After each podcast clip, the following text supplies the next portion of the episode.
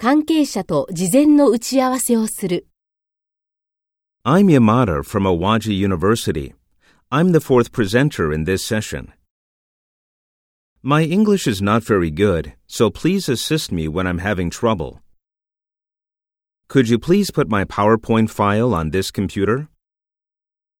I'm going to use my own laptop.